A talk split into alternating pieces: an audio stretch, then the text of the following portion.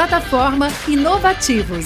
Diariamente, lideranças e especialistas de todos os segmentos do mercado abordam temas como gestão, tecnologia, inovação, sustentabilidade, empreendedorismo, negócios e comportamento.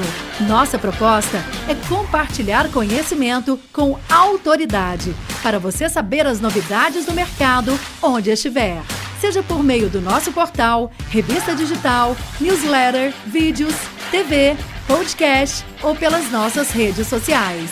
Acesse inovativos.com.br, cadastre-se e faça parte da sua melhor fonte de conhecimento e conexão com a nova economia. Bem-vindos e bem-vindas a mais uma live que é uma verdadeira aula, um curso, workshop específico para você que quer se inteirar dos últimos acontecimentos aí da economia digital, da digitalização da economia, melhor dizendo, e nada melhor do que a gente falar do, do um dos pilares da construção dessa jornada de digitalização, que é CX, Customer Experience. Então, a gente está aqui para falar com autoridades sobre o assunto, especialistas, quem bota a mão na massa realmente para implementar essa cultura de Customer Experience que passa não só por um, uma, um aculturamento de toda a empresa, mas a utilização de tecnologias e formas de desenho de produtos e de atendimento ao consumidor. Por isso que a gente chamou é, a Gabriela Amaral, da Ambev, o Bruno Cunha, do Banco Pan, o Bruno Maia, do Carrefour, o Vitor Simão, que a, me acompanha na cor da estação. Nós estamos combinando hoje, quase uma dupla sertaneja, com esse Amarelo Pastel, que é o, o, um grande especialista aí da medalha, talvez o, o cara que vai dar a maior visão sobre Customer Experience aqui no Brasil, e eu, que presido a Associação Brasileira Online to Offline, o Conselho de Comércio Eletrônico da FEComércio. Essa, essa live vai falar de como usar os dados para elaborar uma estratégia de CX vencedora, e a gente está numa realização aqui da uh, Associação Brasileira Online e Offline, o Grupo Innovation Experience, a FEComércio São Paulo, o Grupo Inovativos e a Medalha. Então, muito obrigado. Eu vou passar a bola para cada um de vocês aqui, para explicar um pouquinho da, da jornada de vocês, o que vocês fazem nas empresas que vocês representam. E aí, começando, já que eu citei aqui o, o Simão, vou te chamar de Simão, tá? Pode, e aí, Magnani sou eu, tá? porque até na escolha do nome a gente combinou. Então, Simão, começando por você, aí a gente pode ir aqui para o Bruno Cunha, é, para o Maia e aí para a Gabriela. Maravilha. Obrigado, Vitor. Dupla sertaneja, né? Vitor e Vitor. Né? obrigado. Bom, eu sou, eu sou o diretor Brasil da medalha. Né? É, obrigado pela, pela introdução, Vitor. E para quem ainda não sabe, né, a medalha, a medalha hoje é uma, é, é uma das empresas líderes no mundo na gestão de customer experience. A gente fornece uma plataforma para que as empresas realizem a gestão de ponta a ponta, né, de todo o programa de CX, desde a captura até o processo de, de outer loop, todo o processo de, de inner loop, close the loop, né? E hoje a gente vem trabalhando aí com as principais marcas do Brasil e do mundo, né? Vemos apoiando aí as principais empresas ao redor do mundo. E é um prazer estar aqui hoje com você e com esse timaço aí, né? A Gabi, o Bruno e o Bruno, né? Para trocar um pouco de experiência e trocar um pouco de, de ideias em conjunto.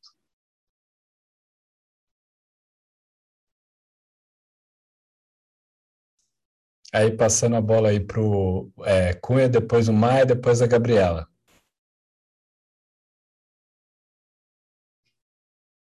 Olá, pessoal, tudo bem? Ótimo. Vitor, eu te caí aqui e voltei, tá? Questões da, do home office aqui da, e, da, e, do, e do Zoom. Gente, boa tarde, é um prazer estar aqui com vocês. Essa live super especial. Eu sou o Bruno Cunha, eu trabalho aqui no Banco Pan, toco a área de clientes e a área de atendimento. Aqui a gente chama, para meu grande desafio de clientes e atendimento, eu tenho muito tempo de mercado financeiro, trabalhei no, no Itaú muito tempo, recentemente me juntei aqui ao PAN, e sou apaixonado por atendimento. Passei pela área comercial, passei por planejamento, mas quando eu fui, quando eu migrei para o atendimento no Itaú, eu realmente vi que essa é a área atualmente que de fato faz mudar os ponteiros das organizações. A gente vem descobrindo isso a cada dia, uma área repleta de indicadores, repleta de dados, onde você vê uma empresa que respira atendimento, respira a experiência do cliente, seja nos canais, seja na própria central de atendimento, seja no app, seja nos pontos de contato. Quando você consegue colocar isso na estratégia da sua organização, seja nos produtos, seja nos serviços, isso de fato é game changer, isso muda o jogo. Então, estou aqui com bastante, bastante vontade de compartilhar com todos os painelistas e com todo mundo um pouco da nossa, da nossa visão de cliente, de como isso de fato pode mudar os ponteiros de satisfação, de receita, de churn em qualquer negócio, não só no mercado financeiro, em bancos, bancos digitais ou até bancos tradicionais, mas também nos outros negócios. Isso eu não tenho dúvida. E o que é legal é que você vê o mercado cada vez mais, de fato, internalizando isso e entendendo que se você não pensar cliente nos dias de hoje, não adianta. Você não consegue mudar o ponteiro, você não consegue levar sua empresa adiante e ganhar mercado, ganhar market share, melhorar seus resultados e por aí vai. Prazer falar com todos vocês. Vamos que vamos. Boa tarde aí, pessoal. Meu nome é Bruno Maia. É, eu venho aí também de mercado financeiro praticamente toda a minha carreira, mercado financeiro e meio de pagamento. Trabalhei em bancos como o Santander, trabalhei em meio de pagamento PagSeguro, trabalhei no C6, trabalhei em fintech e hoje eu estou no Banco Carrefour está tendo um trabalho grande aí na transformação digital aí do, dos clientes. É um desafio legal de você entender um, um ecossistema físico de, de varejo, levar o banco para esse ecossistema e tentar trazer as pessoas desse, desse ecossistema físico para o mundo digital. É um super desafio e a gente sabe que sem informação é muito difícil a gente trilhar. Então, a gente está no esforço grande aí de segmentação de clientes, entender, conhecer esse cliente para fazer esse trabalho de transformação digital. E junto com esse trabalho trazer também a cultura data driven para a empresa, né? Eu acho que a, o, a, informação convence as pessoas a, a, a seguir aí um ideal que é essa transformação digital. Então estamos trabalhando duro aí para atingir esses resultados positivos aí da transformação. Boa tarde. Oi, pessoal, boa tarde. É um prazer estar aqui com todos vocês. Muito obrigada pelo convite. Eu não tenho tantos anos de experiência quanto aos meus colegas panelistas aqui, mas eu comecei a minha carreira na TOTUS. Meu background é em tecnologia, então eu comecei como gerente de produto, de um produto de Customer Experience, e acabei chegando nesse universo, e hoje eu sou gerente de Customer Experience na Ambev uma empresa bem grande, com bastante colaborador, bastante cliente, então o desafio é grande. E aqui o meu grande desafio é apoiar toda a transformação digital que a gente está passando, né, no atendimento aos nossos clientes, mas junto com isso também transformar o papel de quem atende esse cliente, né? Com essa transformação digital, um time que antes vendia, agora é um time muito mais consultor, um time que apenas fazia uma entrega, agora também passa a ter um novo papel, o time de atendimento também passa a prestar um serviço muito mais proativo, menos reativo, focado no sucesso do cliente. E, junto com isso, tem toda a questão de mudança de mindset dos colaboradores, né? De uma empresa que existe há anos, focada muito em resultados. Então, meu desafio é focado aí nesses dois universos. Bom, um prazer falar com vocês. Assim, o background e a representatividade é, sem sombra de dúvidas, muito grande. Então, eu estou aqui também para aprender. Mas vamos dar o um pontapé inicial aqui. Uh, o setor como um todo da economia digital está crescendo. Então, a gente está vendo várias empresas se digitalizando, digitalizando processos ou digitalizando o seu próprio é, produto. E aí entra o conceito de Customer Experience. E aí, como bem disse aqui na fala de vocês, quem não colocar o consumidor no centro vai estar fora do jogo. Mas parece que a gente está é, falando é, de uma outra forma o que muito se falava antigamente, que é o cliente tem sempre a razão. Então, o que de fato tem de novidade em relação a CX? É, Para mim, a grande novidade é o dado, o acesso ao dado. Então, hoje, por meio do, das tecnologias, e aí a gente pode falar tecnologia ou ambiente digital, a gente consegue monitorar os passos que o consumidor dá, as preferências desse consumidor, uma série de informações que fazem com que a gente não só melhore o nosso produto ou o nosso serviço, mas crie novos. Né? Então, você vê uma, uma tendência muito forte de marketplaces criarem estruturas não só de meios de pagamento para concorrer em alguma medida com bancos, mas também de logística, de distribuição de insumos, e isso vem a partir dos dados. Então, os dados não, não só ajudam a atender o consumidor, mas a criar novos produtos e serviços. Mas, de fato, quando a gente está tratando de CX e a gente olha os dados, é muito importante a gente é, é ver como que a gente consegue implementar esse mapeamento, essa jornada, é, junto com áreas de dentro dessas empresas que são, são áreas de tecnologia. E aí a gente vê o primeiro entrave, que é o entrave do, do, das pessoas que trabalham com atendimento com o pessoal de tecnologia. E aí os dois precisam é, é, conversar. E aí, para dar esse pontapé inicial, com essa breve introdução, é verificar assim: é, com tantos canais disponíveis atualmente, qual a importância de monitorá-los efetivamente é, num atendimento customizado? Ou seja, num atendimento que a gente consiga ofertar para cada indivíduo uma especificidade que a gente é, ou entende. Então, hoje, eu, se eu sou vegetariano, não quero ver na minha plataforma digital a opção de churrascaria. Eu quero ver opções é, de vegetariano. Porque se você não entender que eu sou, pô, como é que você vai melhorar o atendimento que antes eu já recebia por call center, por URA? Então, o primeiro passo é, é como vocês estão vendo essa utilização dos dados e o uso da tecnologia para a gente melhorar esse atendimento customizado. E aí eu vou começar é, pelo Simão para já abrir aqui é, e aí a gente já. E aí, por favor, quem quiser realmente falar, comentar a fala do coleguinha, eu faça, tá? Eu estou aqui justamente só para servir, mas não esperem que eu fique é, é, chamando vocês. Aqui é um bate-papo nosso, tá bom? Então, Simão, por favor, começa já com, esse, com essa primeira introdução, assim, tecnologia, Legal. dados, como é que a gente usa para Customer Experience? Legal, bacana. E, Vitor, você falou uma, um ponto que é super importante, né? É, hoje, que, é, que são os dados, né? Então, o volume de dados que a gente tem, o volume de informação que a gente tem é muito, muito grande, né? Então, as possibilidades que a gente tem através da tecnologia de personalizar, né, ou entender o cliente é muito, muito grande. Mas tem uma outra coisa que eu queria chamar a atenção, né? Não só com relação aos dados, mas para você realmente ter um atendimento ou fazer um processo de customer experience bacana com o cliente, você precisa ter velocidade também.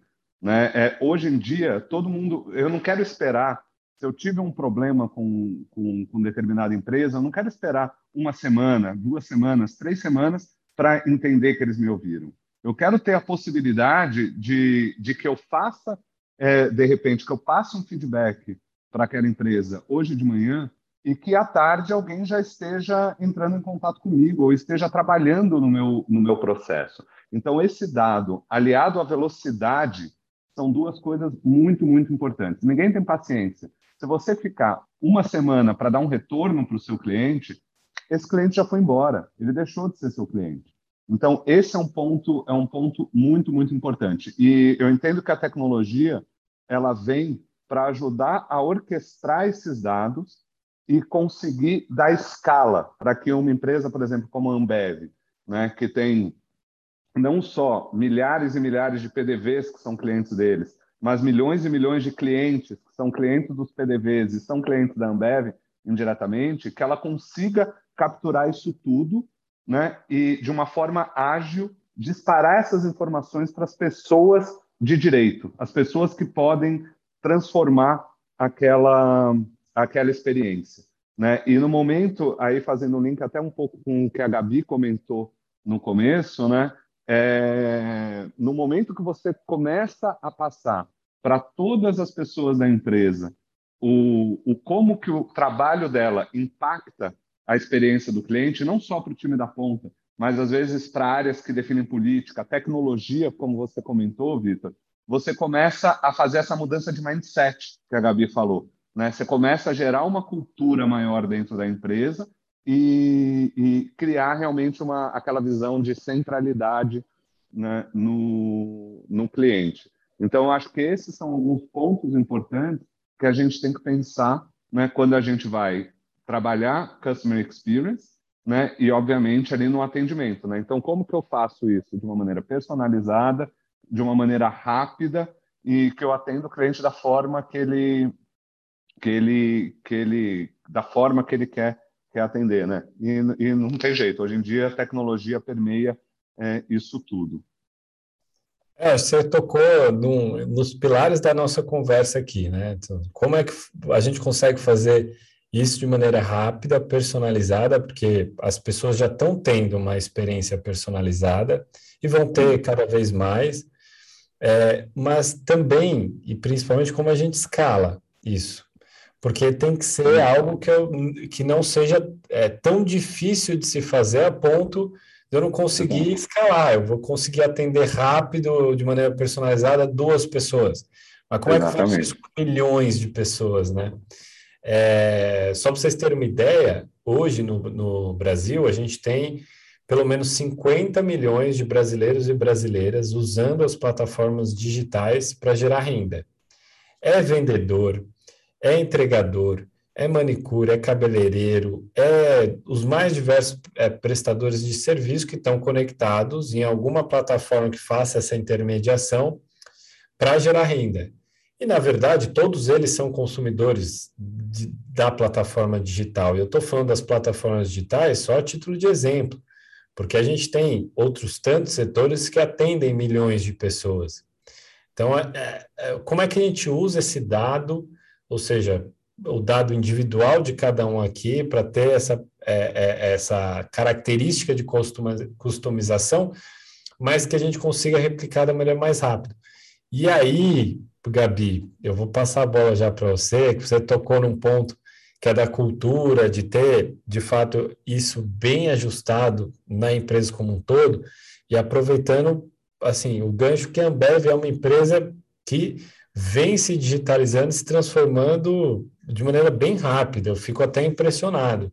Vocês têm hoje o Zé Delivery, que está bombando, tem a Zetec, com uma série de outras empresas embaixo ali, é Guerin, Menu, uma, tantas outras, que são braços ali é, de novos negócios, mas também tem o core business de vocês ali, que também está se transformando. Então, a, qual é a visão de dentro da Ambev para esse atendimento ali, é, para esse consumidor? É que não deve, eu acho que muitas empresas também, eventos, eu tenho visto falar um termo que é ecossistema. Então, aqui dentro, né, estratégia que eu já venho já venho aí acompanhando nos últimos anos é essa questão de atender às necessidades de todo mundo que se relaciona ao ecossistema Ambev, seja o consumidor final, com o Zé Delivery e outras iniciativas direct consumer, seja o próprio ponto de venda, e aí a gente tem o aplicativo BIS, que no último report de resultados, se vocês tiverem acompanhado, vocês vão ter ouvido falar sobre isso. E a gente tem também aplicativos para empoderar todos os times que atendem o cliente. Então, eu tenho um aplicativo que o representante de negócios usa e que ele pode ter uma visão 360 do cliente com todos os dados e informações daquele cliente atualizadas para quando ele for atender esse cliente presencialmente, ele tem ali na ponta da mão todas as informações necessárias para ele prestar um atendimento mais consultivo naquele momento. A mesma coisa é o time de entrega. Então, esse time de entrega ele também tem um aplicativo em que, caso aconteça qualquer problema ali no momento da entrega, que no nosso caso é super crucial que seja resolvido rápido, porque os nossos clientes geralmente fazem pedidos semanais e contam com aquele produto para vender na ponta. Então, que esse time de entrega consiga resolver esse problema também ali naquele momento da entrega daquele pedido e que não fique prejudicado por uma falta de produto, por exemplo, ou por um problema de troca de produto necessária, ele já consegue resolver ali na hora. E aí, não só esse universo de cliente consumidor, mas aqui dentro, nesse conceito de ecossistema, a gente também ouve os nossos fornecedores, os nossos parceiros, e a gente está só começando. Vocês vão ouvir cada vez mais soluções para todo esse ecossistema, para todo esse universo.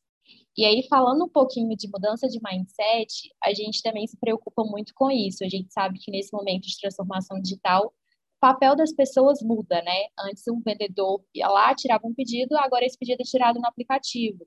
Então, o papel dele ali presencialmente passa a ser um papel muito mais consultivo.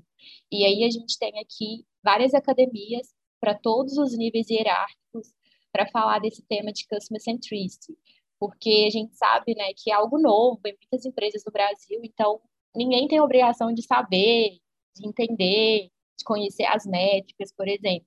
Então, a gente tem esses treinamentos focados para todos esses níveis, a gente também tem programa de embaixadores com pessoas, ponto focal sobre esse tema nas diferentes áreas e regionais da companhia, que a gente tem regionais espalhados por todo o Brasil.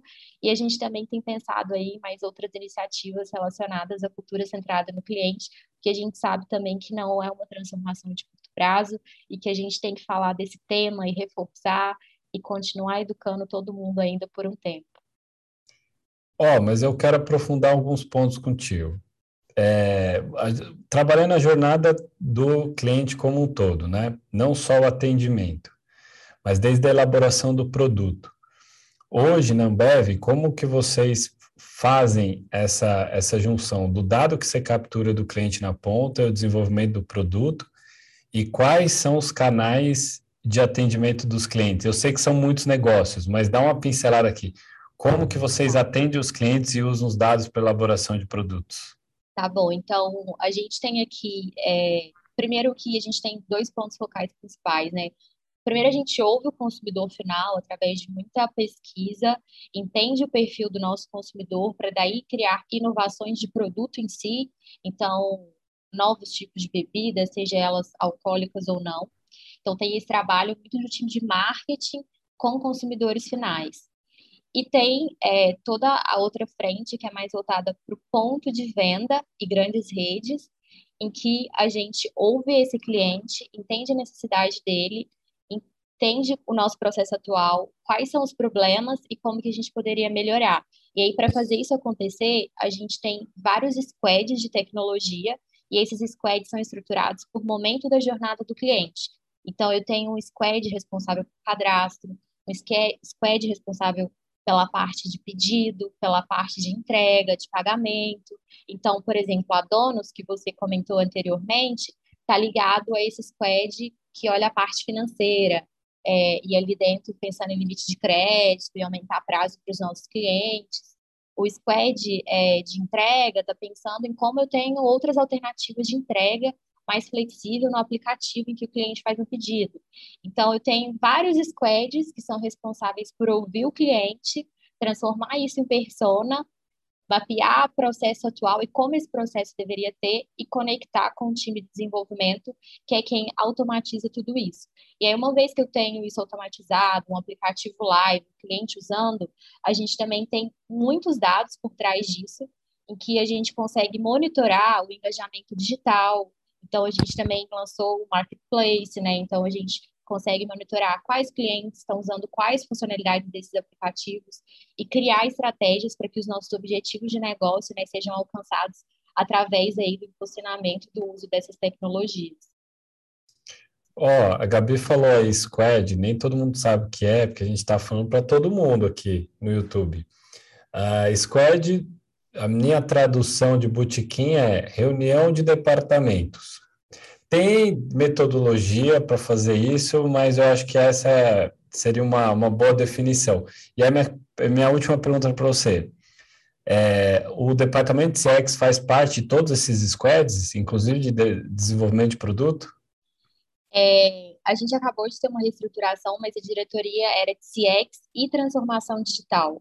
Então, toda a parte de estratégia para comigo, de cultura, de métricas e insights, de customer success e a parte de tecnologia desses times, né, responsáveis por cada momento da jornada do cliente, estavam sobre o mesmo é, diretor e mesmo vice-presidente. Ótimo, parabéns. Assim, é de fato que eu vejo é, nas startups que é, é, estão fazendo sucesso, né? É, justamente é, é, é, é, essa metodologia. E aí, passando a bola aí para o Bruno Maia. Bruno Maia, conta aí para a gente, porque assim, o Carrefour é um player mais do que consolidado. Vocês começaram a construir verticais.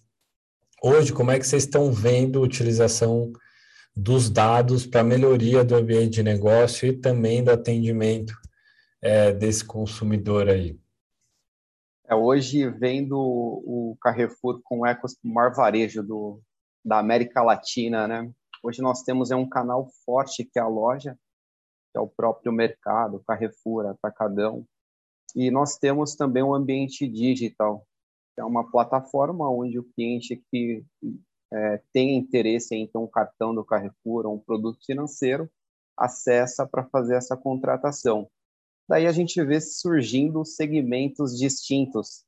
Então você tem um atacadista, que é o atacadão, você tem o Carrefour, que é um varejo, você tem um ambiente digital, que está vindo aquele público mais millennial.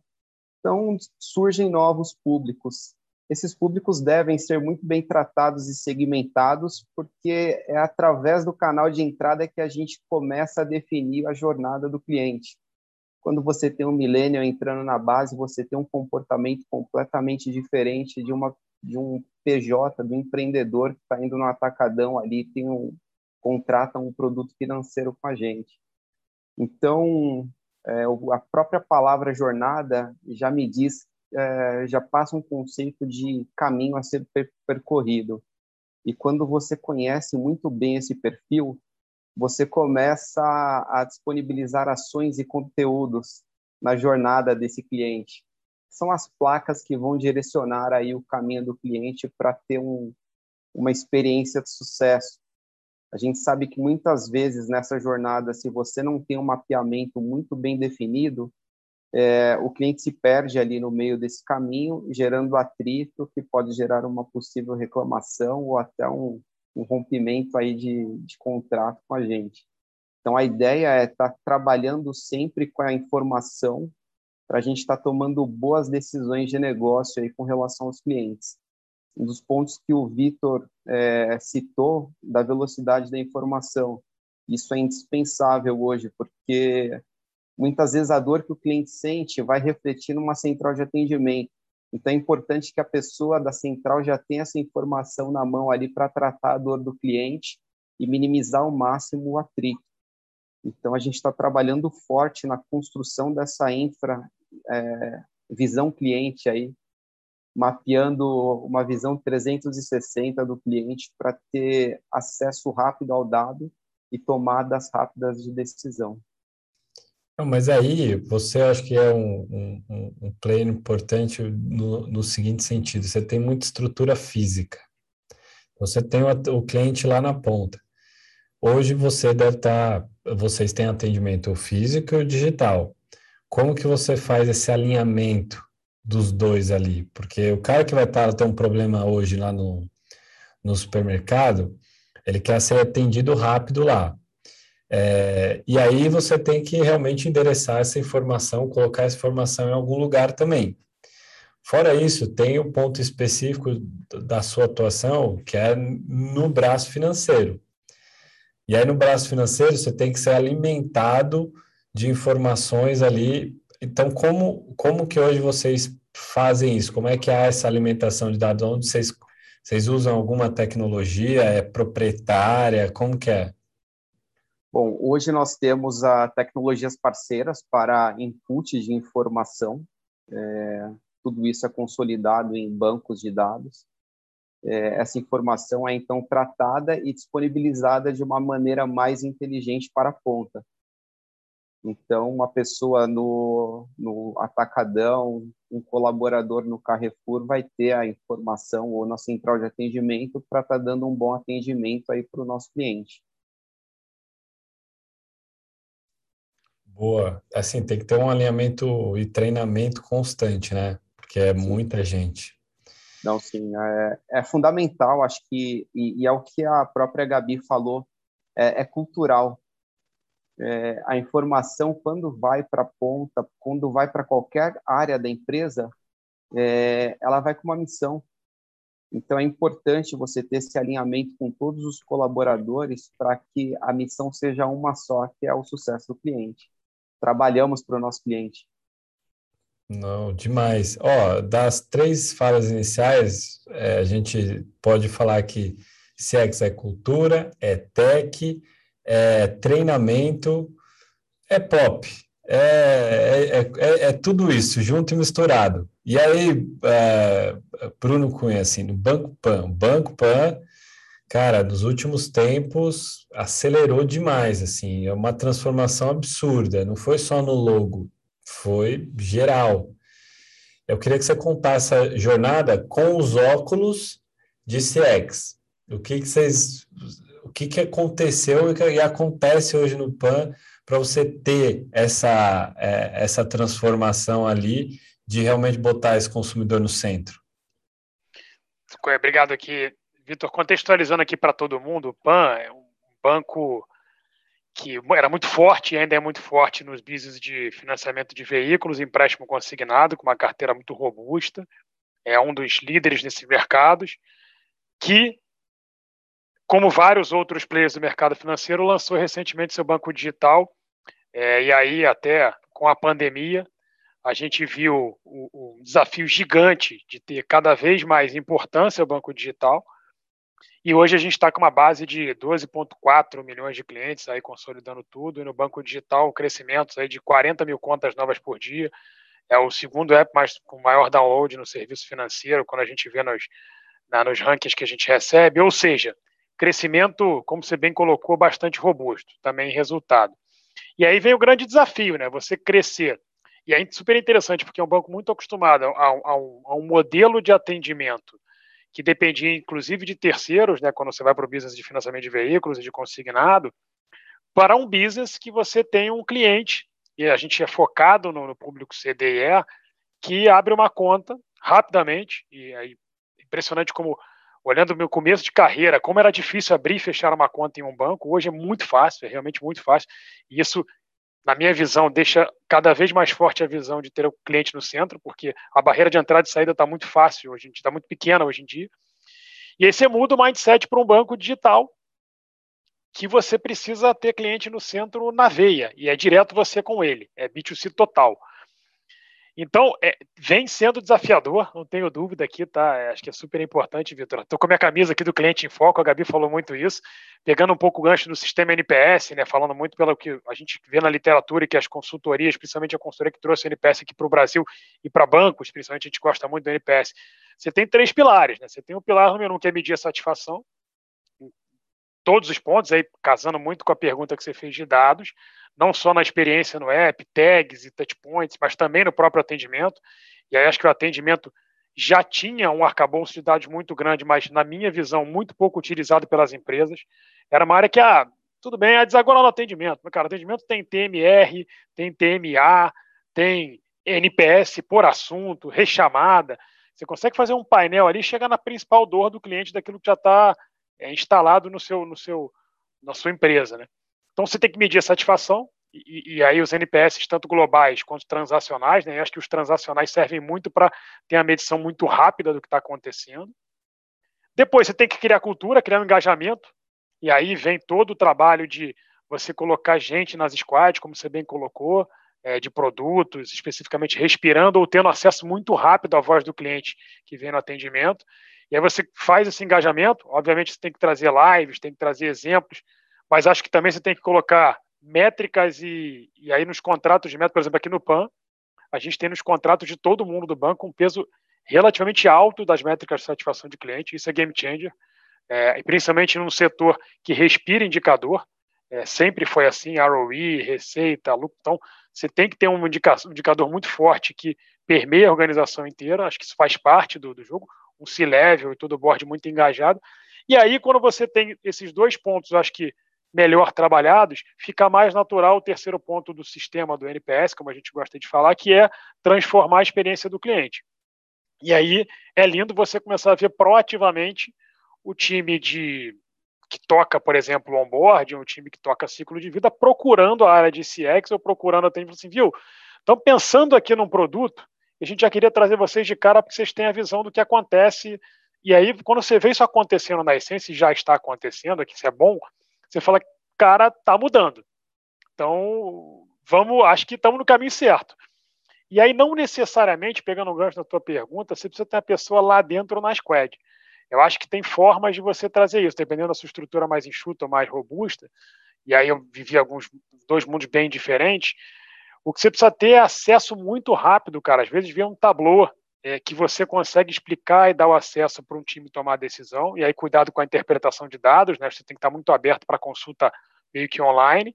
Ou, ou naqueles pontos mais críticos, você ter sim uma pessoa inserida naquela jornada que é a top 1, top 3, quando você consolida vários indicadores, por exemplo, no atendimento. Eu citei aqui alguns, você monta um score, olhando NPS, TMR, rechamada, número de ligações da central, é, e aí você fala, ó, esse aqui é a principal jornada. Então vamos colocar o cara ali dentro, batucando ali junto com o PO, cara, brigando pela priorização do backlog, para falar, ó, antes de você lançar esse produto novo, a gente precisa arrumar esse aqui, porque como bem o Vitor colocou, é, quando você tem um business de 12 milhões de clientes, você não consegue atender um a um com a velocidade que o cliente quer. Você tem que ter processo, tem que ter melhoria de jornada, tem que ter melhoria contínua, processo, processo, processo.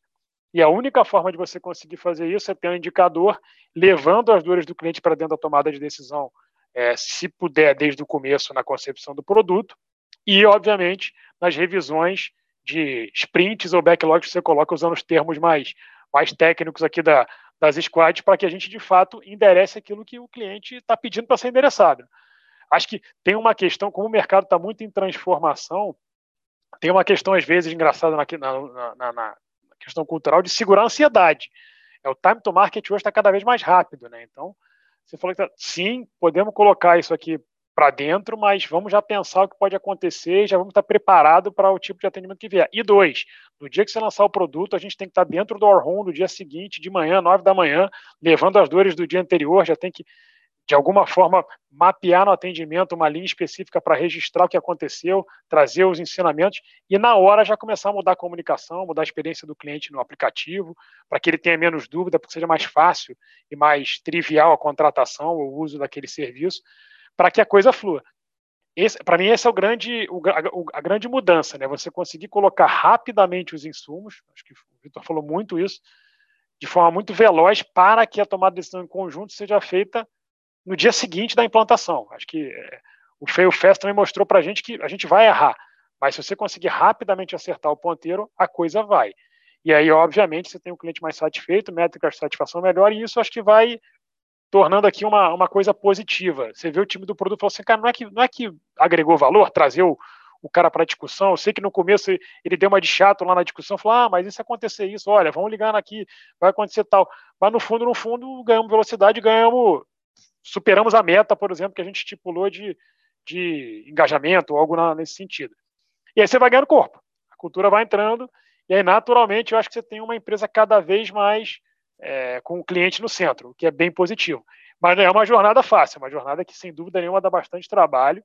E, cara, é a cada dia. Processo, processo, reunião. Às vezes você pega um aqui no corredor, fala, cara, e aí a gente vai conseguindo conquistar e ganhar uma empresa cada vez mais focada no cliente. É, Vitor, se eu puder pegar um gancho aqui do, do que o Bruno comentou, né? Queria colocar duas coisas que o Bruno colocou. Uma coisa que achei, um, um, ponto que eu achei bem interessante que ele comentou, né? É, antigamente é aquela, é, é, aquela coisa. Ah, faz, faz tal coisa, ah, vai desaguar lá no atendimento. Né? Então, no final, o atendimento ele sempre foi, né, o vamos chamar assim, o hub, né, de onde tudo acaba caindo, né? E, e no, na, na entrada, o Bruno ele comentou sobre os KPIs né, sobre impactos em KPIs e como que o atendimento pode mover o ponteiro.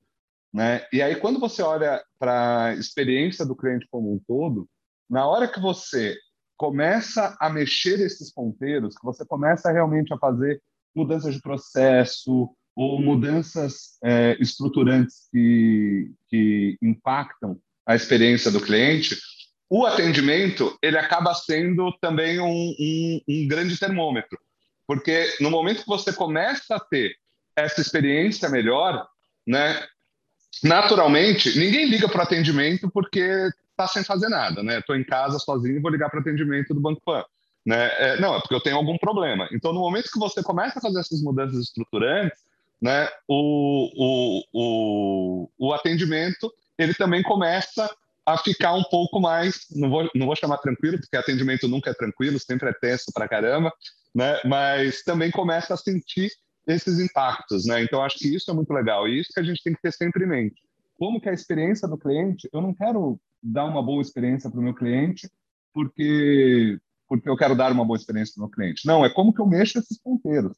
Eu vou dar uma boa experiência para o meu cliente porque eu vou reduzir chamados, eu vou melhorar o meu first call resolution, eu vou eu vou aumentar minhas vendas, né? Eu vou conseguir ampliar minha base. Então isso que a gente sempre tem que ter na cabeça. E uma outra coisa que o, que o Cunha comentou que eu achei legal, né? É, ele falou: oh, não preciso ter uma pessoa de CX, nem sempre preciso ter uma pessoa de CX em todos os lugares, né? Até porque senão você precisa ter uma área super gigantesca. Mas o que é legal, e aí também linkando com a Gabi, né, no momento que você faz essa mudança do mindset dos colaboradores e que é, essa a, o customer experience, a centralidade no cliente começa a ficar algo da cultura do, da empresa, né, acontece como o Bruno chamou, das áreas chamarem para participar, e mais do que isso, no final, todo mundo dentro da empresa acaba sendo uma pessoa de CX, vamos chamar. Né? Desde o do time da ponta, que de repente está lá pensando formas que ele pode fazer diferente, ou como que, putz, eu fiz, eu fiz desse jeito, não foi legal, ou eu fiz desse jeito, foi muito bom, por que, que a gente não replica? Né? É, até os executivos que começam a olhar dessa forma. Poxa, se eu mexer nisso daqui, eu vou mexer nos meus ponteiros de negócio que são importantes para mim. Né? Então, acho que é, era isso que eu queria puxar aqui, que quando o Bruno falou. Você sumarizou muito bem aí, acho que essa primeira rodada. Assim, resumo, com, e aí continuando com a frase que eu estava montando. Então, CX é cultura, CX é tecnologia, CX é atendimento, CX é dados, CX é business intelligence. É, então, resumo da ópera: CX, acho que tem uma centralidade é, nas empresas fundamental, talvez a maior de todas, porque se você não tem de fato é, é, essa metodologia, essa ideia de realmente colocar o consumidor no centro, você não vai conseguir nem é, inovar. E aí, no final do dia, você pode ter um, um negócio de sucesso hoje, mas que não te garante sucesso no futuro. E o futuro, hoje, é cada vez mais rápido, como disse o Vitor Simão. Então, quer dizer que se você estiver hoje muito bem, é, com a velocidade de transformações, se você não conseguir ter um CX, consegue capturar essas mudanças, é, é, é, essas mudanças de comportamento, de interesse desses consumidores, você não vai conseguir desenvolver outros produtos. Porque inovação não vai cair do nada, não é? Eu vou acender uma vela, vou pedir para conceber na minha mente uma coisa e parir do nada. Eu vou parir por meio de dados, esse, e são essas capturas que Customer Experience faz. Então, foi excelente, muito bom. E aí eu queria ver na prática, então, como é que a gente consegue desenvolver essa agilidade escalabilidade. Eu sei que tem processo, vocês citaram algumas estratégias, eu queria que vocês pontuassem na prática como que isso poderia ser e é implementado. E aí, começando aqui pelo Bruno Maia aí, para você dar esse primeiro pontapé inicial, assim, contar assim, quais, quais são essas estratégias? Para ser ágil, para ser escalável, como é que vocês estão vendo isso hoje no Banco Carrefour? Bom, hoje no banco, para se tornar uma. Hoje a própria cultura ágil já está bem é, integrada no banco. Acho que grande parte das empresas estão adotando essa cultura que faz com que você ganhe realmente agilidade aí na resolução da, das dores do, dos clientes no desenvolvimento de produtos, processos. É, uma das coisas que eu venho conversando dentro do banco é na cultura ágil a gente tem muito as tribos, tem a tribo de produtos financeiros, tribo de conta cartão, e existe uma tribo que é a tribo dos clientes. A tribo dos clientes é a empresa inteira. Todo mundo trabalha ali para o cliente. É, mas para que funcione, para que seja escalável, eu acho que assim é, a concentração da informação é fundamental. Então existe sim uma área é, que tá criou o data lake na empresa, concentra todas essas informações. É, eu acho que a maturação da informação e estruturação de camada para melhor distribuição dessa informação é fundamental também e a própria distribuição. É, quando a gente fala de data driven numa empresa, não é todo mundo ter uma planilhinha Excel ali no fim do dia com os dados que ela precisa analisar. Eu acho que a, a gente fala de conversas sistêmicas, uma priorização de atendimento na central, acho que é fundamental. É, mensurar a rentabilidade dos clientes. Eu acho que muitas vezes para garantir uma, uma experiência de sucesso na empresa, você precisa sacrificar receita. Mas você sacrifica, você sacrifica uma receita a curto prazo e ganha muita receita a longo prazo.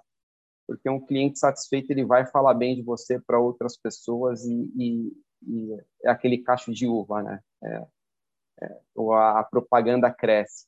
Então, para ser escalável, eu acho que você precisa ter um ambiente é, informacional bem consolidado é, de alta performance para que você consiga rapidamente distribuir as informações para sistemas, pessoas e produtos. Não, você citou aí planilha de Excel, mas vou atrás ainda, assim, é, que não, a gente não está inventando a roda como o mundo, né? A gente só está melhorando.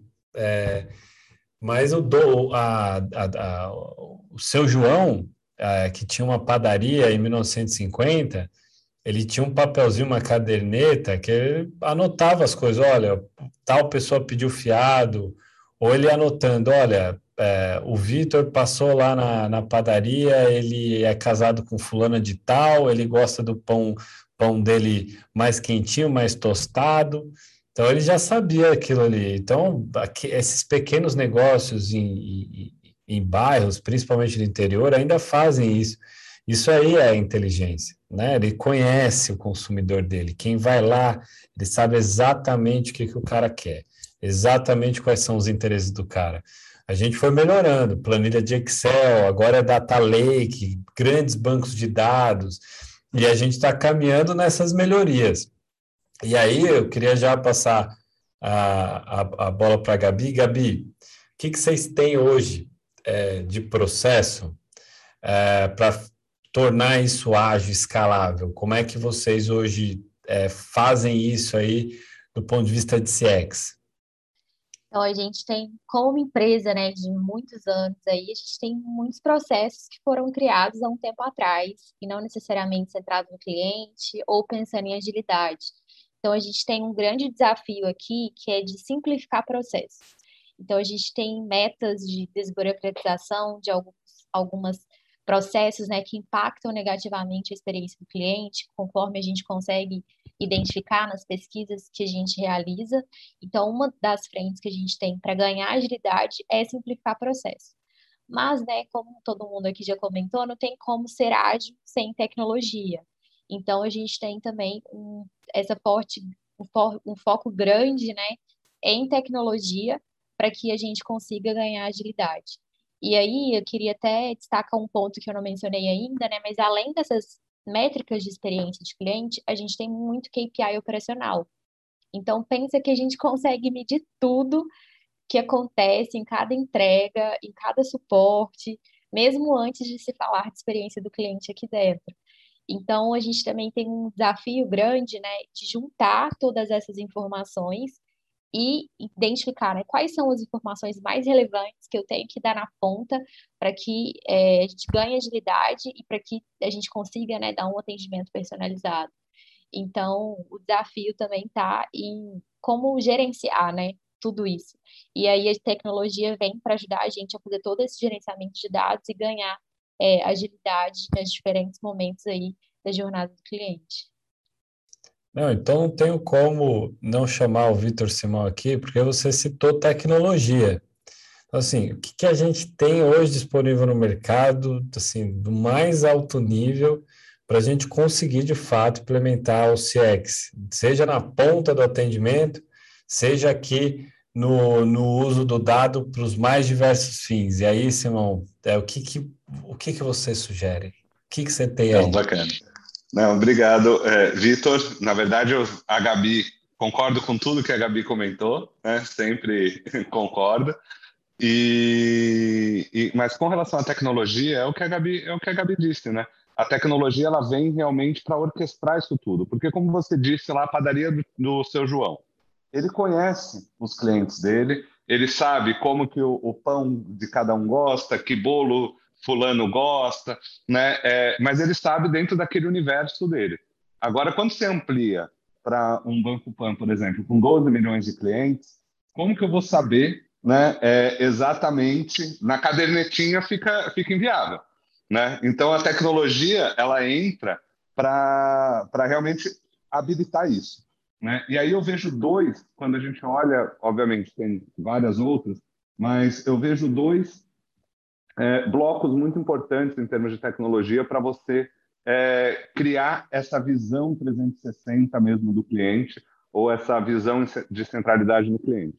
Né? Primeiro, obviamente, eu olhando para o meu umbigo, vamos chamar assim, eu olhando para internamente dentro da minha empresa. Né? Todas as empresas hoje têm um CRM, um RP, né? É, uma plataforma de BI. Então, o CRM ele traz uma, ele geralmente ele traz uma possibilidade de você congregar uma visão única do cliente, mas você ainda tem uma visão parcial, porque você está focando nos dados que você tem internamente. Então, quanto que o Vitor consome comigo, quando que é, sei lá, a renovação da assinatura dele, né? Quais são os chamados que o Vitor abriu? Então, eu tenho uma visão de quem é o Vitor, mas uma visão míope, porque é a visão do, do, dos meus dados internos.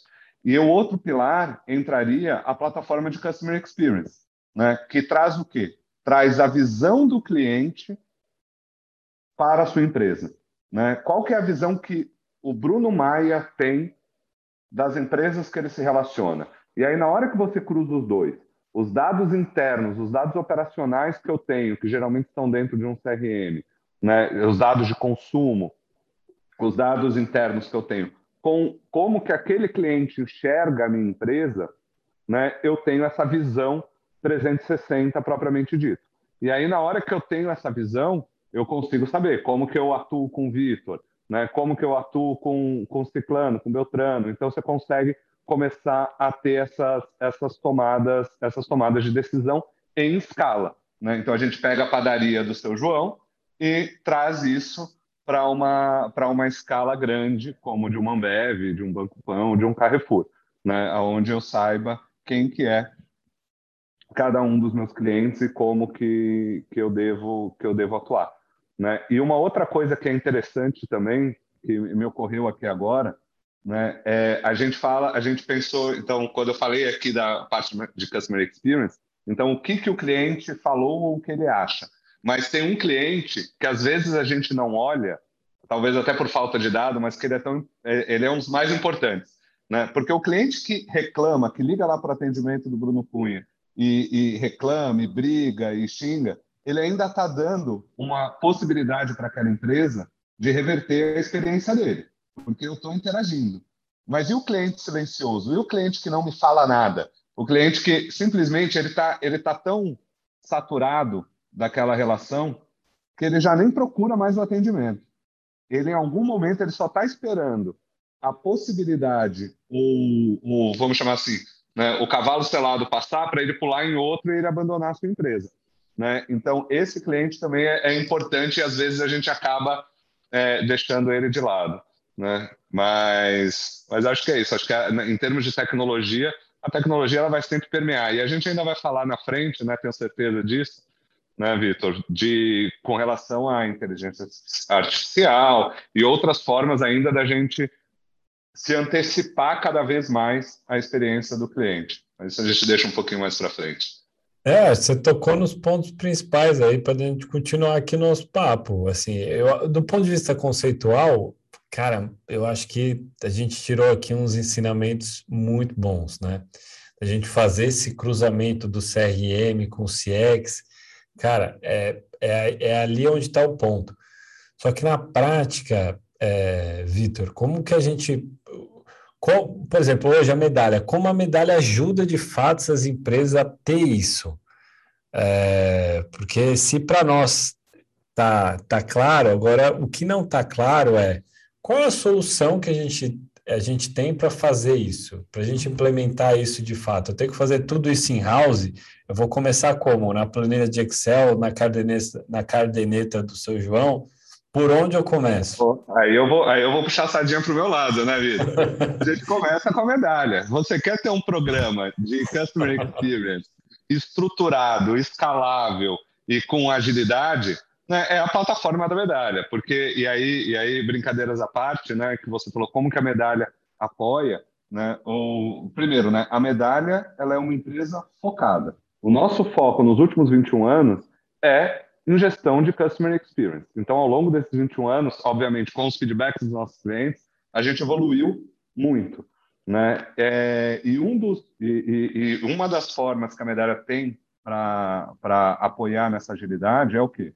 Eu, por exemplo, se eu pensar no feedback estruturado ou no feedback direto que o cliente me passa, né? Eu consigo, através da plataforma, capturar esse feedback em tempo real, trazer isso para dentro, em tempo real, é, direcionar ele para, dependendo da forma do feedback, direcionar ele internamente, gerando alertas, de repente para um time de atendimento, né, sinalizando que ó, eu tenho um potencial cliente, um potencial risco de churn, ou eu tenho um potencial detrator, ou eu tenho um potencial litígio, né? Eu consigo direcionar isso diretamente para áreas específicas né, para que alguém tome uma ação em cima daquele cliente. Então, isso, como o Bruno Cunha comentou da metodologia do NPS, eu consigo fazer a gestão do que a gente chama do inner loop. Né? Ou seja, eu, eu pego eu pego meu cliente, eu recebo o feedback dele, eu ouço e eu tomo uma ação e eu faço um, um retorno para aquele cliente. Né? Então, eu consigo fazer tudo isso em tempo real. Né? É, eu estava até um tempo atrás conversando com um cliente nosso e ele estava comentando, né? que ele, ele é, é, é um executivo e eles estão fazendo o processo de retorno, de fechamento de ciclo com um cliente é, que, que teve algum problema. Né? E aí ele ligou para uma cliente à tarde. E aí a, a, a primeira reação da, da mulher foi: Mas espera, você está me ligando pelo feedback que eu dei hoje de manhã? Né? E ele falou: Sim, então, estou te retornando para entender como que eu posso apoiar e tal. E ela estava eh, super detratora, e só pelo fato do feijão do arroz, com arroz, né, de, de retornarem para ela, ou seja, em tempo, em, um, em tempo ágil, né, já mudou a percepção, a percepção dela, né, e, a, e vamos chamar assim, né, e a propensão dela para a resolução do, do problema e da, e da continuidade na, na, na parceria, né. E aí, então, isso que eu falei foi o, o inner loop, mas também tem a, toda a questão, todos esses dados, todos esses fechamentos de ciclo que eu estou fazendo com os clientes, retornando, feedbacks que eu estou recebendo, eles me dão um insumo para as mudanças estruturantes, né? para eu começar a entender que, por exemplo, o, o, tem muita gente reclamando de, de, de que a entrega está vindo errada. Né? Vamos, chamar, vamos pensar aqui, pensando numa, na questão da entrega da Ambev. Ah, está vindo, tá vindo produto trocado e tem muita gente reclamando por causa disso. Poxa, o que está acontecendo? E aí você começa a ir atrás né, para identificar a causa raiz. Ah, isso está acontecendo porque, sei lá, de repente uma SKU que era de um produto no, no banco de dados trocou para outro e aí eu estou achando que, é um, que eu tenho que entregar um produto e estou entregando outro, né? O cliente esperava um produto e eu estou entregando outro, né? Então tudo isso você consegue fazer essa gestão dentro da plataforma, né? E aí correlacionando com o CRM, né? No momento que eu pego isso e jogo para dentro do CRM também, o meu time de atendimento, na hora que ele for é, receber a ligação, ele já pode saber, poxa, o Vitor, o Vitor é um promotor, né? Então, o Vitor, ele é um detrator, ele deu notas 3 para todos os últimos atendimentos, e, e, e, ele é um cliente difícil. Então, deixa eu já me preparar aqui para aquele atendimento. Né? Então, a plataforma ela vem para justamente dar essa agilidade e essa e a questão de processo, até que o Bruno Cunha comentou, né? É, permitir essa governança do processo como um todo, um processo estruturado de, de customer experience. É, eu, ve, eu vejo uma tendência, assim, da, da, mesma forma que eu preciso, do, vou, preciso de um CRM, eu preciso de algo que eu consiga fazer a gestão ali é, de atendimento, de CX, desses dados dos consumidores, né? Entendendo que CX não é atendimento, povo, assim, não é, faz parte, mas não é. Uhum. é e aí eu queria ver com o Bruno Cunha, Bruno, vocês fazem esse in-house, por exemplo, fazer essa, essa gestão, essa estruturação, essa organização, é, ou, ou vocês buscam parceiros ali para justamente fazer isso bem integrado? Porque, veja, como você disse, é, é, e eu até levantei a bola para você, porque eu vejo isso, a gente nem, nem conversou antes desse, de, desse webinar, que o PAN se transformou muito rápido. É, e é mesmo, nem sei se hoje o público-alvo de vocês, ou o perfil do público de vocês é o mesmo de dois anos atrás. Eu acho que, inclusive, tenha mudado, né, do Banco Pan-Americano e tudo mais. É, vocês fazem isso in-house? Vocês usam parceiros? Como, como que vocês fazem a gestão disso aí? Aqui eu acho que a gente tem uma, uma escolha, né? É, e aí é uma decisão de negócio. Dá para fazer em house, mas você tem que ter expertise e às vezes sai mais caro do que você trazer um parceiro. Então, acho que esse é, esse é um ponto de inflexão importante nas decisões que você tem que fazer. E para tudo, tá? Em CX, em atendimento, você consegue fazer a curadoria do seu chatbot dentro de casa, fazer um motor, ou você consegue se associar a uma empresa com essa expertise que às vezes modulariza uma solução, inclusive, é, e te coloca como parceiro, inclusive, da solução. Mesma coisa para CX. Eu acho que também tem outro ponto de atenção. E aí depende da maturidade que você está, né? É, enviar uma pesquisa, né, Vitor, de NPS para o cliente e fazer o mínimo da governança, você consegue tranquilamente fazer dentro de casa. Você coloca lá, tal, você vai ter um estudo de CRM, você tem disparo, você contrata um broker aqui de SMS, ou de, enfim, WhatsApp, o que você quiser, você coloca, recebe, extrai a base faz um trabalho de métrica ali, consegue ver por motivo, alguém lê, alguém vê o que está acontecendo, vê os detratores. Dá para fazer. À medida que você começa a colocar é, NPS transacional de A, transacional de B, de C, que tem que ter o descanso do cliente no NPS C. Pô, vou dar um exemplo que não está aqui com a gente. Imagina que você pegou um avião. Geralmente, aí tem players aí famosos, você termina a viagem, você recebe uma, um NPS transacional de como foi sua experiência naquela viagem. Ele não te pergunta como é que foi o lanche, como é que foi o banheiro, como é que foi a, a se demorou ou não demorou. Você começa a incomodar se você tiver muitas pesquisas, né? E, inclusive, isso é muito interessante, porque, fugindo um pouco aqui um parênteses, não é raro hoje em dia, na ânsia de você conseguir medir o NPS, você ser impactado é, frequentemente na sua jornada de consumo de um serviço, três ou quatro vezes pelo vendedor, pelo caixa, e depois por alguém falando, ó, vai ter uma pesquisa, ó, que você achou? Cara, vai chegar, se o, seu, se o seu atendimento foi bom, uma vez eu falei, tá, numa loja que eu tava, falei assim, olha, fica tranquilo, cara. Se o seu atendimento for bom, eu vou te dar nota boa. Aliás, cara, fazer duas, três vezes desestimula você até responder a pergunta. Então, acho que o que a gente tem que trazer é, se você começa a tornar o teu NPS, e acho que tem valor, tá? É, em cada ponto, no onboarding é super importante. Você acabou de adquirir um produto, você ali vai lá e mede no momento seguinte, né, no dia seguinte, você dispara uma pesquisa. Só que você tem vários produtos, você tem cross-sell na sua empresa. Poxa, eu também tenho um NPS global que eu disparo periodicamente para ver como ele está satisfeito com o banco como um todo, por exemplo.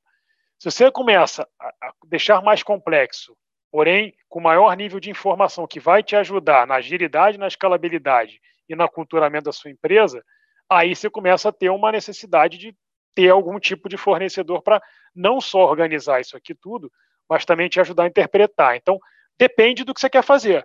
E aí depende do, do momento que você está também na, no seu desafio, tá? Inicialmente, você tem que ter uma, uma temperatura rápida, talvez você consiga, até para pegar, homologar, depende. Então, é, acho que é super interessante você ter humildade de saber que você pode fazer dentro de casa, mas se você quer fazer algo mais complexo e mais completo, vale a pena você escutar as soluções e, inclusive, ver com os parceiros, ver com todos eles, quem usa, quem não usa, fazer benchmarking, que pô, tem seu valor, sem dúvida nenhuma. É, porque o que eu percebo em muitas empresas, e eu, assim, hoje, hoje eu estou na Log, né, passei por outras também, da, nativas digitais, CX é visto como core, É um core business, assim, é, pô, é o coração do negócio ali, assim como tecnologia. Então, se pudesse ter um, um, um Aí eu vou falar de Dragon Ball, assim, aquela junção de Saiyajins e ter uma mistura de dois, seria isso, assim, seria tecnologia com CX montando um Super Saiyajin, que é, seria esse mix. E aí, para a gente buscar um parceiro, é, a gente tem que ser muito convencido. É, então, primeiro a gente faz tudo em house, em house, em house, busca, busca, busca, busca. Pelo menos é assim nos nativos digitais. E aí isso, para muitas empresas, já chegou na conclusão que ó, é impossível, porque é, o meu ritmo de crescimento é muito rápido e eu não vou dar conta de ter é, um bom atendimento para todos esses consumidores. E aí a gente vai para o mercado, a gente olha para o mercado, assim, na maioria dos casos, são empresas que não entendem muito bem essa cultura né, de CX. E tem empresas também que falam que tem CX, mas não tem CX, tem um atendimento. É, essa que é a verdade. Então a gente está passando por um momento de, de, de troca de conhecimentos, de maturidade no Brasil do que é CX. E aí, enfim, aí que a gente tem, é, de fato, a grande oportunidade de começar esse movimento aqui e ampliando, trazendo outras empresas, falando mais sobre o assunto, que ainda parece um negócio cifrado, porque o setor usa tantas nomenclaturas que no final das contas acaba escondendo o real significado delas, que eu acho que agora já está prejudicando. Eu acho que ajudou num primeiro momento para a gente criar uma cultura de startup, de inovação. Então você fala unicórnio, squad, MVP, é, tribo, que não são só nem termos em inglês, tem em português também que o povo não sabe, né? A gente sabe no nosso, na nossa bolha. Então, serviu para criar um pouco dessa cultura, agora já está prejudicando, porque se a gente não fizer, não ser bem entendido, eu não vou conseguir manter de maneira sustentável um crescimento que eu tive nos últimos dois, três anos, porque eu vou precisar de parceiro, né? E aí, puxando o gancho já para um, um ponto que eu acho que o, o Simão trouxe muito bem, que é a inteligência artificial, e aí, fugindo um pouco de, de, de, futurismo, né? Não, quero, vou fazer aqui um exercício de mandinar profissionalizada, falando, ó, oh, vai acontecer isso, cuidado. Mas é trazer o que está mais palpável, que é justamente é, utilizar os algoritmos, que são esses códigos programados, que na verdade nada mais é, nada mais é do que você é, automatizar algumas decisões com base e, e, e, códigos e parâmetros que eu consigo desenhar, como que isso vai poder ser aplicado aí é, em CX, né? Porque a gente tem, inclusive, vários debates éticos em relação a esse assunto, debates que, assim, chegam num nível de profundidade muito grande. Em, em alguns países, isso já está acontecendo bastante com rede social, por exemplo. Mas como é que a gente usa isso para cara, ter um ótimo atendimento de CX. E aí, além da inteligência artificial, vocês veem o uso de outras tecnologias ali sendo, sendo aplicadas. E aí começar com o Vitor Simão, que levantou a bola para nós.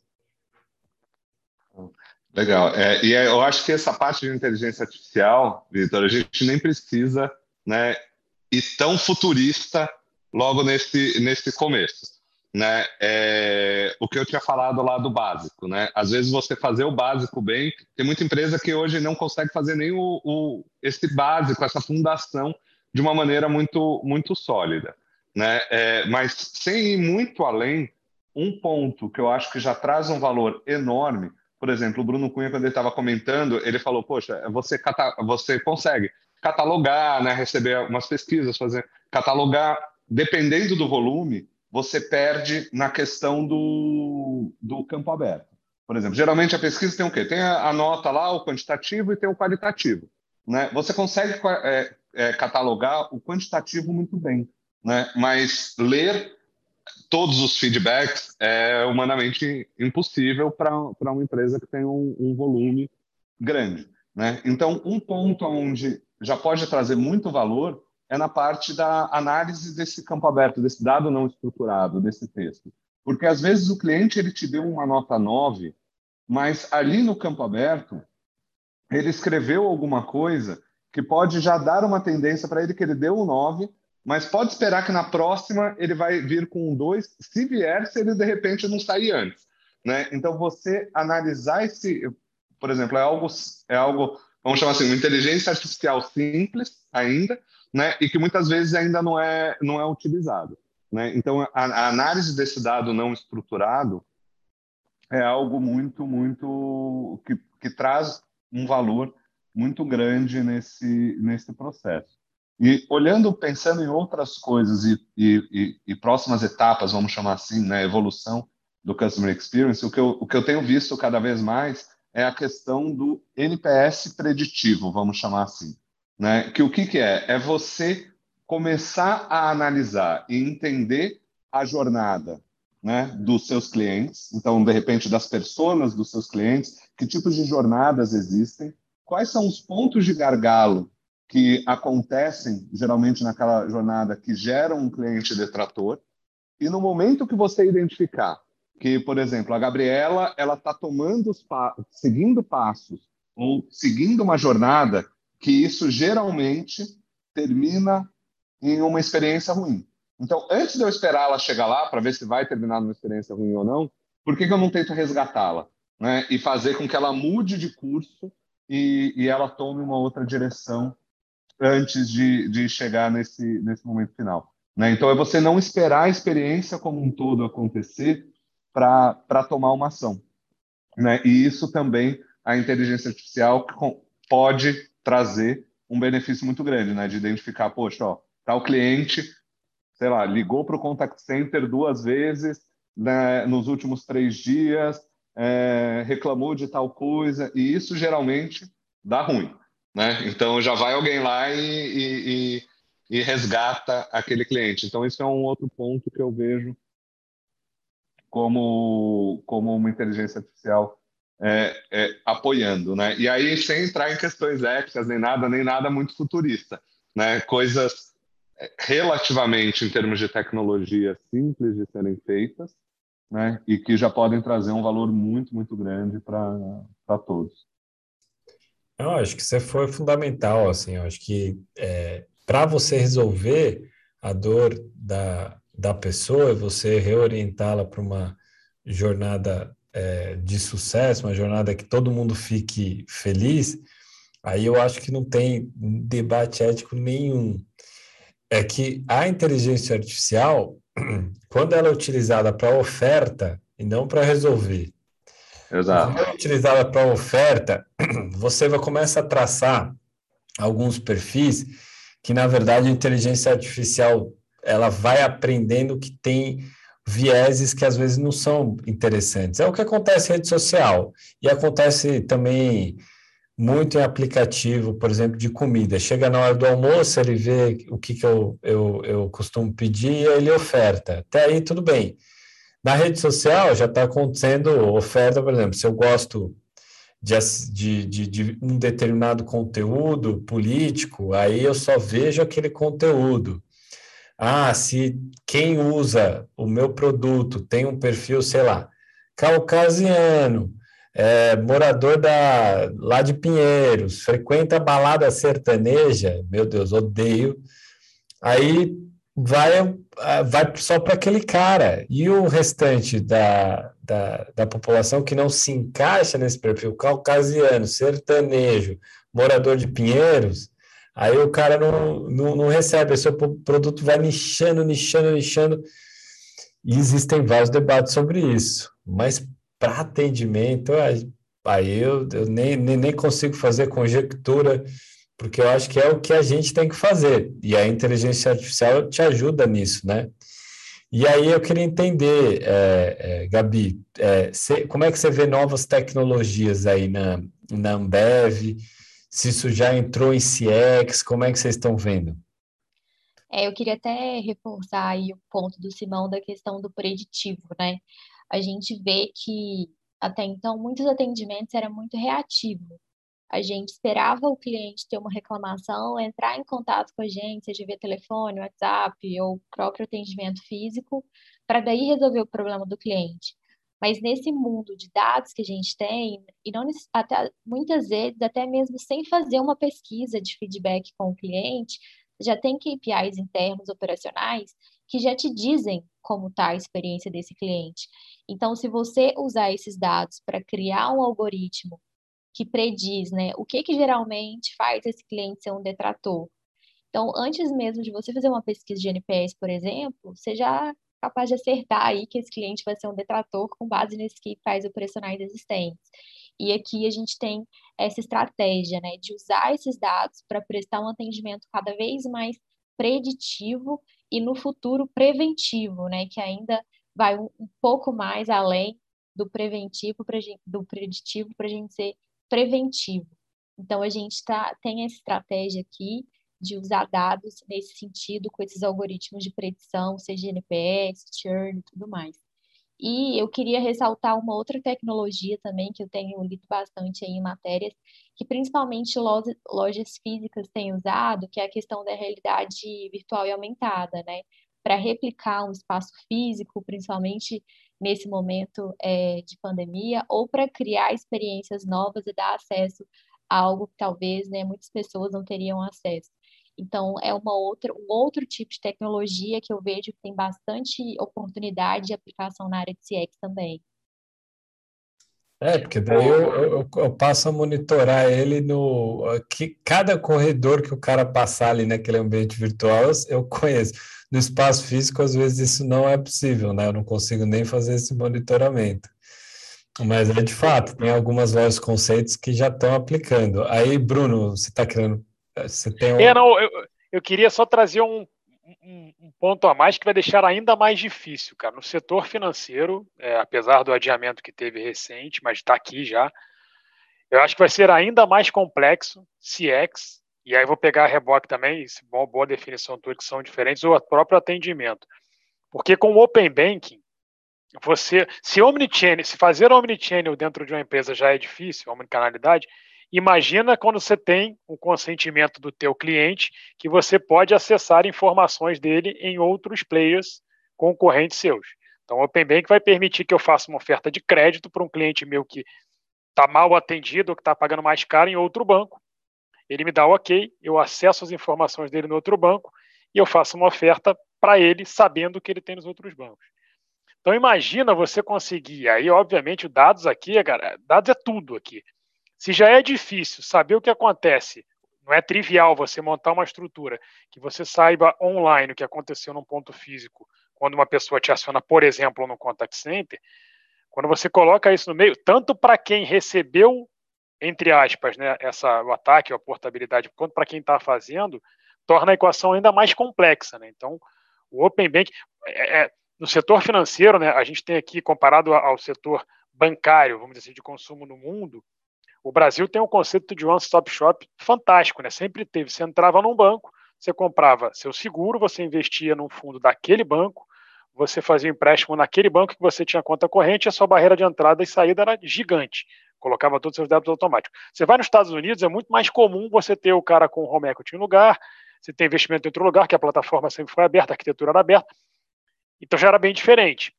Então o que falta lá do One Stop Shop é que sobrava.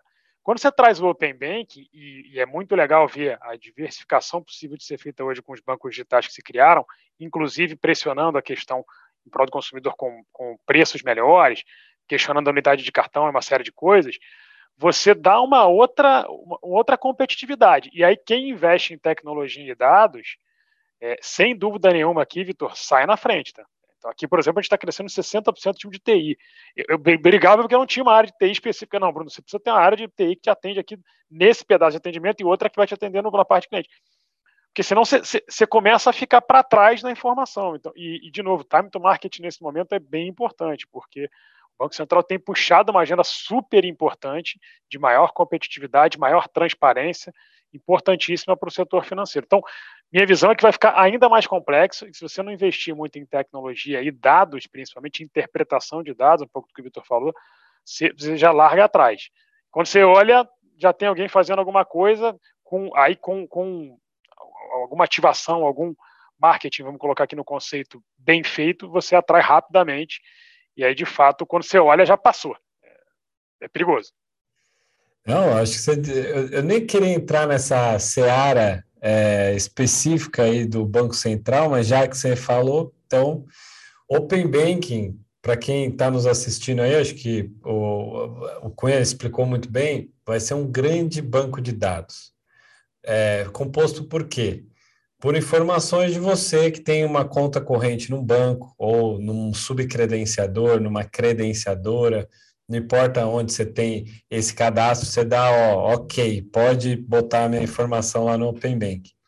E aí, todas as empresas participantes do Open Bank, e aí tem algumas condições para isso, então não é qualquer um. Não adianta você querer acessar o Open Bank lá e você não ter autorização do Banco Central para acessar esse Open Bank. Mas fato é que serão muitos atores vai poder pegar aquelas informações e desenvolver novos produtos, serviços, fazer oferta, como bem disse aqui o Bruno Cunha. E aí faz com que essa competitividade aumente. É, só discordo um pouquinho do que você falou assim, ah, o conceito do Brasil era incrível de one stop, né? Porque seria incrível se a gente tivesse, enfim, essa conexão entre produtos que fosse para o cliente no final com uma taxa melhor, produtos melhores, né, para investimento, enfim. E não era isso que acontecia. O que acontecia são cinco bancos, né? E aí, cinco bancos, na verdade, eles orientavam e, e, e colocavam a régua muito em cima de juros, de produtos, régua em cima para eles, obviamente, não para o consumidor. Então, assim, o maior beneficiário o banco, né? Você tinha cinco atores, e aí você vai fragmentando isso, esse, esse one stop, de uma porrada de atores. E aí casou a fome com a vontade de comer, porque a gente está no momento que há um crescimento de, de tecnologias para acessar mercado, porque acessar mercado era muito custoso. Você capturar consumidor era muito custoso, né? Tanto é que as de credenciadora, existiu a subcredenciadora, né, que está embaixo da credenciadora da maquininha, porque a subcredenciadora consegue eh, conquistar um cliente que a credenciadora não consegue. Então, se a Cielo não consegue acessar um consumidor, a PicPay vai lá e comunica com o cara que está lá na ponta muito mais rápido e traz. E aí fez com que muitas coisas começassem a se mexer. Então, hoje a gente tem empréstimo peer-to-peer, -peer, a gente tem sociedade de crédito, a gente tem outras figuras que hoje está aumentando demais essa competitividade. Então, isso é excelente, porque é excelente não só para o consumidor, pra, mas para muitas empresas que investem em tecnologia e dados, como o Banco Pan, que, que soube fazer muito bem essa jornada. E vem mais coisas aí ainda que, assim, é, com certeza vai promover a abertura desse mercado. E é por isso que há essa conexão com o CX, né? Porque se o cara está insatisfeito em um lugar, putz, ele vai receber uma proposta quase em real time do outro banco para pingar para outro lugar. Então vai ser leilão que ainda mais pelo meu coração. É, agora vamos ver aonde isso vai parar. E aí, Bruno, pegando esse gancho aí, como é que, que, que você está vendo aí de novas tecnologias, essas conexões, esse, tudo isso que a gente falou, pegando o gancho que o Cunha comentou aí de Open Banking e tal? Cara, eu falando de até mesmo de inteligência artificial é um, um, assunto que me chama muita atenção. Eu gosto sempre de estar antenado aí nessas novas tecnologias. E a inteligência artificial nada mais é do que uma, uma programação para tomada de decisão através de regras. Então, quanto mais rápida a informação você tem para tomada de decisão, mais rápido você consegue fazer uma conversão e diminuir ali o atrito. Então, imagina um cliente entrar hoje num app para fazer uma solicitação de um cartão de crédito. Hoje o cara faz a proposta, vai para uma mesa de análise, o cara vai, através de algumas informações, analisar esse dado, e dentro de X horas ou de dias ele vai trazer um retorno ali se foi ou não aprovado. sendo que as informações que esse cara na mesa, na, na área de riscos, vai analisar, são informações que uma máquina poderia estar analisando num processo de Big Data através de APIs aí. Então, hoje já tem várias empresas que você trabalha aí com conexões via API. Então, o cara digitou ali o CPF dele, ele já vai plugar, trazer os datasets via API da Receita, de, do Bacen, de várias é, instituições, e, a, e você treinando a, a programação, essa inteligência artificial para analisar esses dados, ele já consegue propor ali um, um crédito para esse cliente, um limite, e a aprovação é negativa ali em tempo real. Então, eu vejo que isso não está distante, já existem empresas trabalhando nesse, nesse desenvolvimento, e, e isso sim, para mim, é uma boa experiência para o cliente. É o cara entrar ali e conseguir resolver rapidamente o problema, o, o problema ou a necessidade dele, e você ter inteligências sistêmicas fazendo isso. Acho que a gente vem para, pelo menos eu, acho que todo, todos aqui, a gente passou a era do telemarketing aí, que foi aquela era de ligações que demoravam 50, 60 minutos. A gente sabe o quanto foi maçante e a gente sabe o quanto a gente quer sair disso. Então, acho que é, de certa forma, é até humanizar o atendimento, é você conseguir ter uma resposta rápida para uma determinada solicitação. E você já está puxando gancho para um outro webinar, para a gente falar de humanização, aí eu vou pegar isso, aí eu vou conversar com, você, com vocês aqui para a gente fazer uma outra, mas o nosso tempo esgotou. É, eu queria agradecer novamente todos vocês, agradecer quem está nos assistindo, lembrar que a gente está na terceira edição da revista Inovativos, então se você quiser acessar as últimas novidades, o que essas empresas estão fazendo para de fato inovar o nosso país, desenvolver, é só ir lá, acesso gratuito, é só entrar no site inovativos.com.br e acessar a revista, tá? Vou abrir um espaço para vocês fazerem as, as, os agradecimentos finais e aí a gente encerra, tá? E aí, co começando aí pela Gabriela, o Bruno Maia, Bruno Cunha, e encerro com o Vitor Simão. Muito obrigada, gente, pelo convite. Foi um momento super rico aqui de troca de conhecimento, dados, CX, tecnologia, enfim. E fico aí à disposição para quem está nos assistindo, caso queiram me procurar, trocar mais ideias, podem me procurar no LinkedIn com o nome Gabriela Amaral. Legal, é, agradeço também, espero ter sido útil aí para as pessoas que estão vendo. É, acho que assim é um tema importantíssimo hoje para o momento que a gente está passando de evolução tecnológica, open banking, é, e contem comigo aí, se vocês tiverem alguma dúvida, precisarem. É Bruno Maia também no LinkedIn. Boa tarde a todos. Bom, primeiro queria agradecer imensamente aqui o convite. Acho que foi um super privilégio. O tempo passou rápido aqui na, na nossa conversa, super enriquecedora. Também me colocar super à disposição, Bruno Cunha, vocês me acham no LinkedIn. Eu gosto muito de trocar bastante com outros, com outros players, saber o que está sendo feito, como é que engaja. É, acho que é muito legal. A gente tem experiências em outras empresas super enriquecedoras. Isso ajuda muito a você, inclusive, embasar sua tomada de decisão. Então, estou super à disposição. Obrigado, Vitor, pelo convite. Espero estar nos próximos aqui com vocês. Bem legal.